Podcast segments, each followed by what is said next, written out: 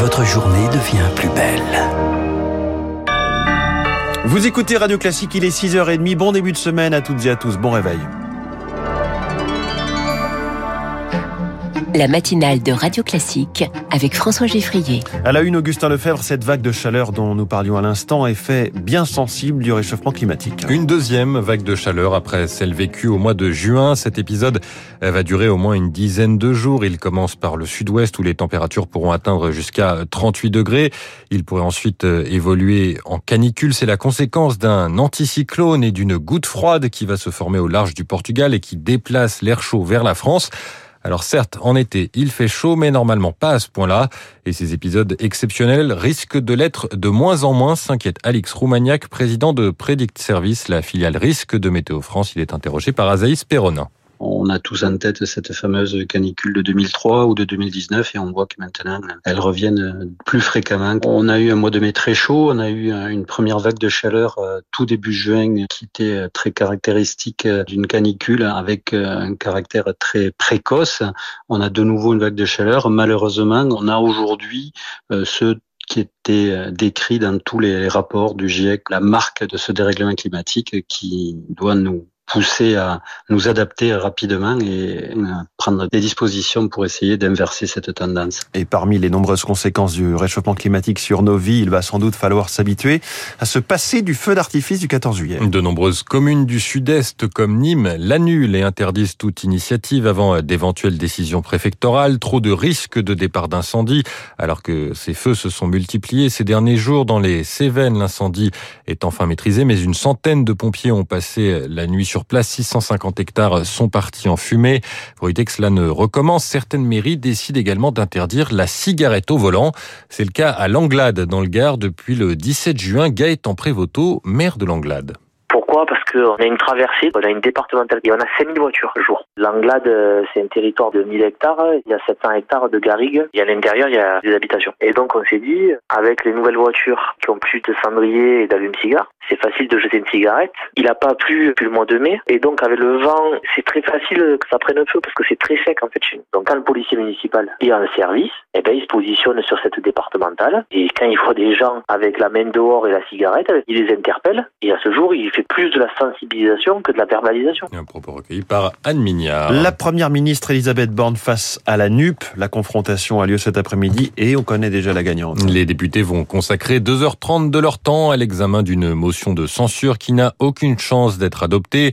Elle a été déposée par l'Union de la gauche pour manifester sa défiance et matérialiser euh, sa stratégie d'opposition frontale au gouvernement mais elle ne sera pas soutenue par la droite et l'extrême droite qui ont choisi un autre style d'opposition en se déclarant constructif.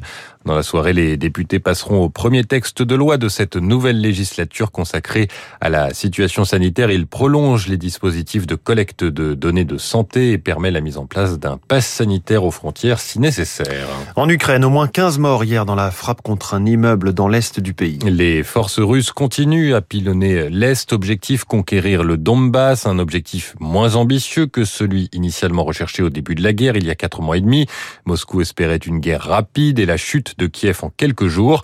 Si les troupes russes achèvent cette conquête du Donbass dans les prochaines semaines, cela pourrait marquer une stabilisation du conflit, selon le général Dominique Trinquant, ancien chef de la mission militaire française auprès de l'ONU. L'armée russe a perdu beaucoup de ses capacités militaires, en équipement, en personnel, et à un moment continuer la guerre avec la conquête va user encore plus la Russie. Donc je pense qu'ils ont intérêt à clamer la victoire, la pacification, la reconquête du Donbass et là s'installer en défensive. Les Ukrainiens ne sont pas aujourd'hui en mesure de reconquérir tout le territoire. Donc on va avoir une stabilisation de la situation probablement pendant tout l'hiver 2022-2023. Le général Dominique Trinquant répondait à Anne Mignard. Anthony Blinken à Tokyo ce matin, le secrétaire d'État américain présente en personne les condoléances de son pays au Japon après l'assassinat de l'ancien Premier ministre Shinzo Abe vendredi. Euh, son parti pour lequel il faisait campagne lorsqu'il a été abattu a largement gagné les sénatoriales hier, ce qui ouvre la voie à une révision de la constitution pacifiste du Japon. Les résultats sportifs de ce dimanche, il y en avait pour tous les goûts. Pour les amateurs de football, les Bleus ES se sont imposés 5 à 1 face aux Italiennes dans leur premier match de l'Euro féminin en Angleterre. Pour ceux qui préfèrent le judo, c'était le grand retour de Teddy Riner après un an sans compétition internationale et sa médaille de bronze au JO de Tokyo. Retour en forme, il a remporté le Grand Slam de Budapest ce dimanche. Ceux qui aiment le tennis se sont régalés hein, devant la finale de Wimbledon. Novak Djokovic a perdu le premier set face à l'Australien Nick Kyrgios mais le numéro 3 mondial a finalement battu le 40e. 21e trophée euh, du Grand Chelem pour le Serbe. Le tennis masculin est définitivement à son plus haut niveau selon le commentateur sportif Nelson Montfort. Je pense vraiment que c'est l'expérience de l'un qui l'a emporté sur la fougue de l'autre. Il est certain que Kyrgios amène quelque chose au tennis, un petit peu comme McEnroe à l'époque. Il a cette candeur, cette, cette puissance, mais peut-être que l'expérience du Serbe, en fin de compte, a fait la petite différence entre les deux. Concernant les, statistiques du tennis, la victoire de Djokovic va compter puisqu'il se rapproche à une unité du record de 22 titres du Grand Chelem détenu actuellement par Rafael Nadal. Mais enfin, il est évident qu'entre Rafael Nadal et Novak Djokovic, on tient, je pense, les deux plus grands joueurs de, de l'histoire de l'ère moderne. Alors, du tennis, du foot, du judo, c'est pas fini. Il y avait aussi de la Formule 1 hier, victoire de Charles Leclerc sur Ferrari au Grand Prix d'Autriche. Déception du deuxième, Max Verstappen, le, pilote de l'écurie Red Bull, échoue sur le Red Bull Ring de Spielberg, qui est donc le nom du, du circuit. Et puis le Tour de France, repos aujourd'hui pour les coureurs. Le Slovène Tadej Pogacar a conservé son maillot jaune hier après la victoire en solitaire du luxembourgeois Bob Jungels. Merci Augustin Lefebvre. Repos pour vous jusqu'à 7h30. Prochain journal à 7h avec Charles Bonner.